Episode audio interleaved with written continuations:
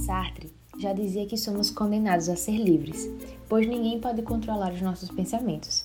E isso é um fato. Mas até que ponto somos verdadeiramente livres ao pensar? E quando são esses pensamentos que estão dominando a nossa mente? Aqui quem fala é a Larissa e vamos conversar um pouquinho sobre isso. O nosso assunto de hoje tem como base a teoria do pensamento acelerado, que fala como o nosso ritmo, sempre ligado nos 220 volts, destrava gatilhos na nossa mente, fazendo com que os nossos pensamentos fluam de uma maneira muito intensa, resultando em sintomas típicos de ansiedade, irritação, insônia, entre outros, justamente porque o nosso eu psíquico, o qual falaremos um pouquinho mais adiante nesse podcast, não está conseguindo gerenciar esse turbilhão de informações. Abordaremos esse conceito apenas de uma forma simplificada e daremos dicas para que você possa ter um pouco mais de equilíbrio no seu dia a dia. Lembrando que, caso você precise, nada substitui o acompanhamento com um psicólogo, combinado? E dando continuidade. É fato que estamos sempre correndo para lá e para cá, fazendo muitas coisas, seja em casa, no trabalho, na faculdade, nos exercitando, tudo a favor da nossa produtividade. E não tem nada de errado em correr atrás dos nossos objetivos. Entretanto, contudo, porém, todavia, não temos clones que podem fazer várias coisas ao mesmo tempo para nós. E, ao tentar alcançar tudo isso, nossos resultados não são esperados porque nossa cabeça está tão cheia que nos tornamos acelerados, desfocados e até meio surtados. Inclusive, nosso momento de lazer pode virar um momento de culpa. Ou seja, já começamos o dia pensando no que virá fazer a seguir. Nossas metas nos atormentam o dia inteiro e, por fim, vamos dormir com a sensação de que não fizemos quase nada. Eu sei que você por aí já está se identificando, né? Pois é. Ou então, temos aqueles dias em que cumprimos as metas, dobramos as metas até estocamos o ar. Brincadeira. Mas nos sentimos super produtivos. Porém, esses picos de energia e de motivação não são constantes e por isso passamos boa parte do nosso tempo frustrados. No final das contas, a maior pressão vem da nossa própria mente quando os pensamentos passam à frente e a gente não tem tempo nem para processá-los e muito menos para analisar situações do nosso dia a dia com clareza.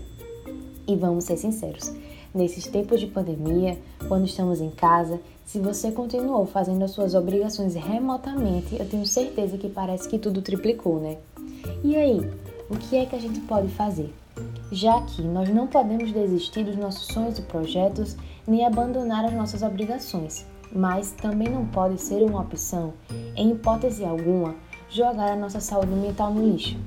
É aí que vem o termo de hoje, o domínio próprio. Duas palavrinhas simples, mas que não são tão fáceis de pôr em prática, eu confesso.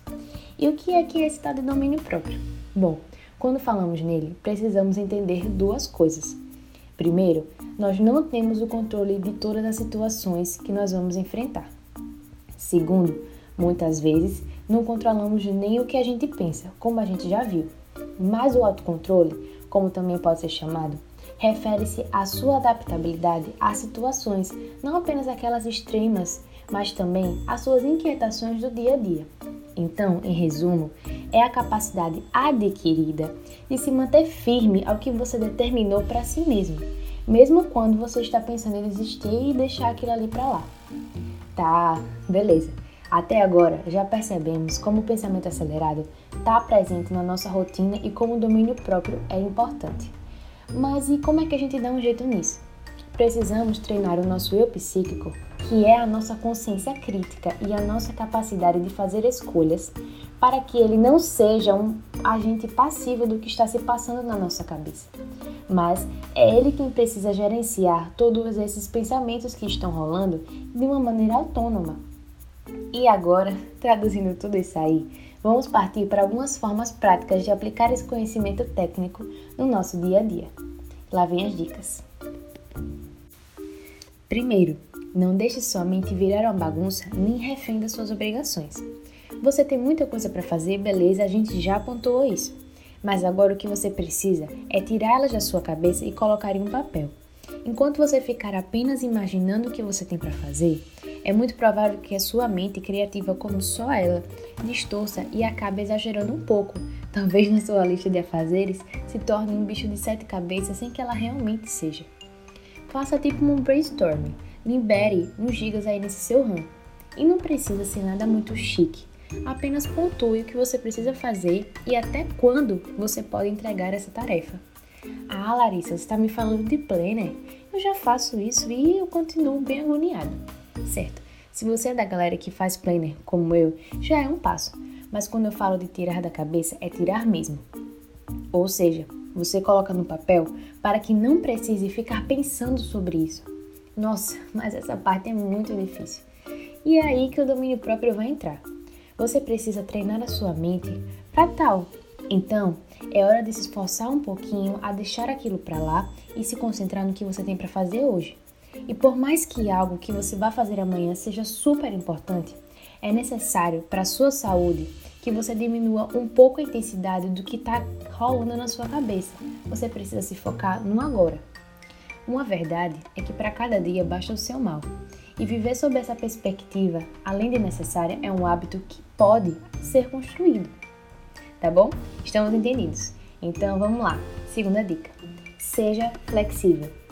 Muita gente por aí diz que você tem que ter horários estabelecidos para cada coisa, como por exemplo, um horário para estudar, horário para comer, tantos minutos que você pode dormir à tarde. Mas para muita gente isso não é eficaz, pois se torna uma aflição. A pessoa precisa ficar pensando o tempo inteiro no que ela vai fazer a seguir. Então, para que não ocorra isso com você, seja flexível e não tenha um horário fixo da sua semana inteira. Vá por partes. Você na dica 1 não já estabeleceu suas necessidades? Agora você vai olhar para aquela lista e ver o que se encaixa no seu atual momento. Seja flexível, o que não significa ser irresponsável. Tem coisas que não podem ser movidas de horário e exigem um cronograma a longo prazo, sim. Mas sabemos que existem outras que podem ser reorganizadas dependendo do seu nível de cansaço, do seu tempo e até da sua paciência, né? Venhamos e convenhamos. Não tenha medo de ir criando o seu planejamento durante o percurso. Ser flexível, ela não tem nada a ver com ser procrastinador. Exerça o domínio próprio de olhar para situações, analisar o custo-benefício e aproveitar as oportunidades. Um exemplo prático. Você, um estudante da área da saúde, decide que toda segunda-feira após a aula vai estudar anatomia, depois vai para o crossfit e ao chegar em casa você vai tomar um banho, vai jantar e vai estudar genética. Só que hoje teve um trabalho em grupo que tirou a sua tarde inteira e agora você está estressado porque acabou com sua programação. Então, é hora de acalmar esses nervos e avaliar se vale a pena mesmo faltar o crossfit para estudar ou se você pode realinhar essa tarefa para outro momento. Mas lembre-se, o domínio próprio precisa estar em prática para que você tenha consciência das suas obrigações e que você cumpra depois. Isso se aplica a tudo, não só ao estudo. Se você cumpriu o que você deveria, até o prazo que você deveria, você está sendo sim produtivo, mesmo que não tenha seguido a risca um roteiro. Aliás, produtividade não se resume apenas a dar um check nas tarefas, mas isso aí é um assunto para um próximo podcast. E terceiro, para acabar, seja racional. Se você viver pura e simplesmente pelo que você está sentindo, você não vai conseguir ser constante em nada. Oxi, então você está me mandando ser um robô? Cara, é claro que não. A gente tem sim nossos momentos de altos e baixos e nossas inseguranças, mas isso não pode ser a regra da nossa vida e muito menos nos dominar. Então, mais um exemplo prático: você está lá terminando um projeto do seu trabalho, mas alguma coisa deu errado e seus pensamentos já estão.